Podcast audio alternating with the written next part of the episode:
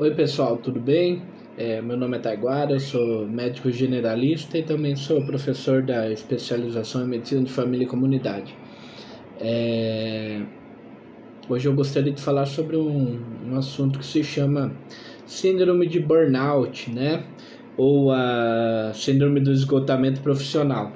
É uma doença teoricamente nova, ou seja, relativamente nova, é, ainda geram uma discussão no meio médico sobre a necessidade desse novo diagnóstico, se já não haviam CIDs anteriores que, que cobriam essa questão de estresse profissional e, e, e depressão ligada ao trabalho.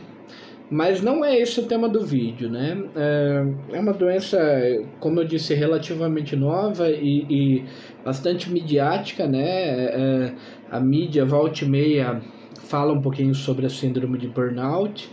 E o que, que significa burnout, né? Burnout significa apagado, né? Ou queimado, né? Então é a síndrome mesmo da exaustão, do desgaste profissional dentro da psicologia, não dentro da psiquiatria, né, que são coisas diferentes. Dentro da psicologia, eles dividem ela em três dimensões, né? É, a primeira dimensão seria a exaustão profissional, a segunda dimensão a despersonalização e a terceira dimensão a baixa realização profissional. É, mas é falando mais do, na, da parte médica, né? Ela nasceu como uma doença quase que exclusiva do médico.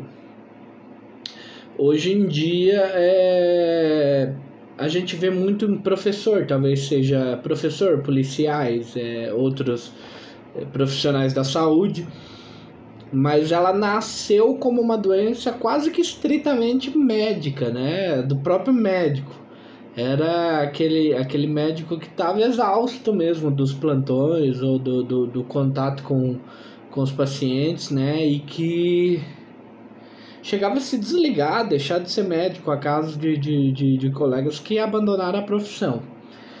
É, a quantidade de sintomas que ela tem é muito parecida, os sintomas são muito parecidos com a depressão uh, com a somatização, né, com ter sintomas às vezes físicos por causa do problema não físico, né?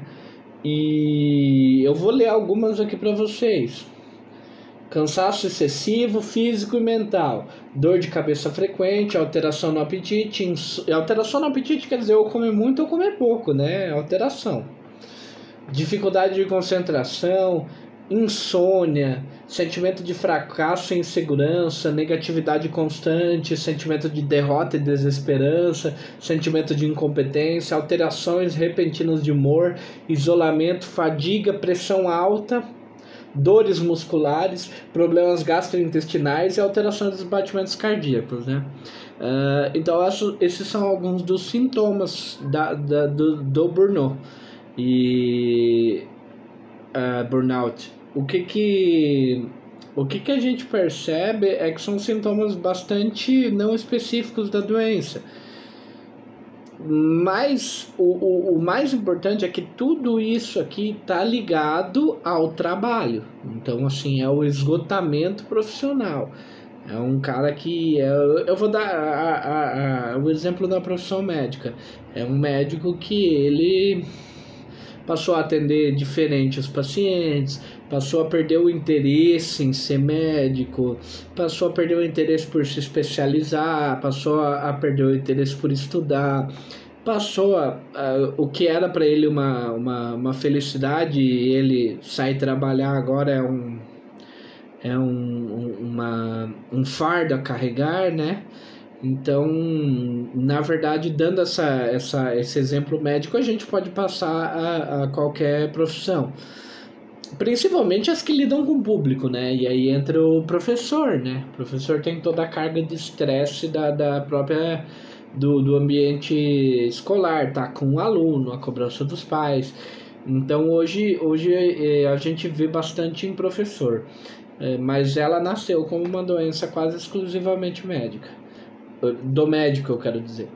E outra coisa que a gente percebe que ela não é uma doença de instalação rápida. Então não é que o cara até ontem ele fazia consultas bem, hoje ele já não faz mais. Ela vem se instalando e a gente pensa que é passageiro, né? Ah, hoje eu tô meio sem vontade de trabalhar, mas, mas amanhã eu já tô. E isso vai, vai acumulando, vai acumulando e realmente uh, uh, uh, o, o alvo final da doença é transformar-se numa depressão, num quadro depressivo, né? Onde aí entram todos os outros sintomas mesmo do, do, do, do, do paciente depressivo, podendo levar até a, a, a atos, né? É, que então eram impensáveis pelo paciente.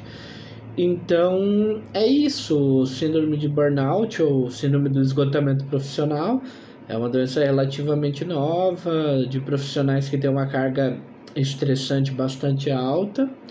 O tratamento, né? O tratamento geralmente é afasta-se o profissional um tempo daquilo, né? E, e, o tratamento é feito com antidepressivos, mas isso tem que ser avaliado cada caso, né?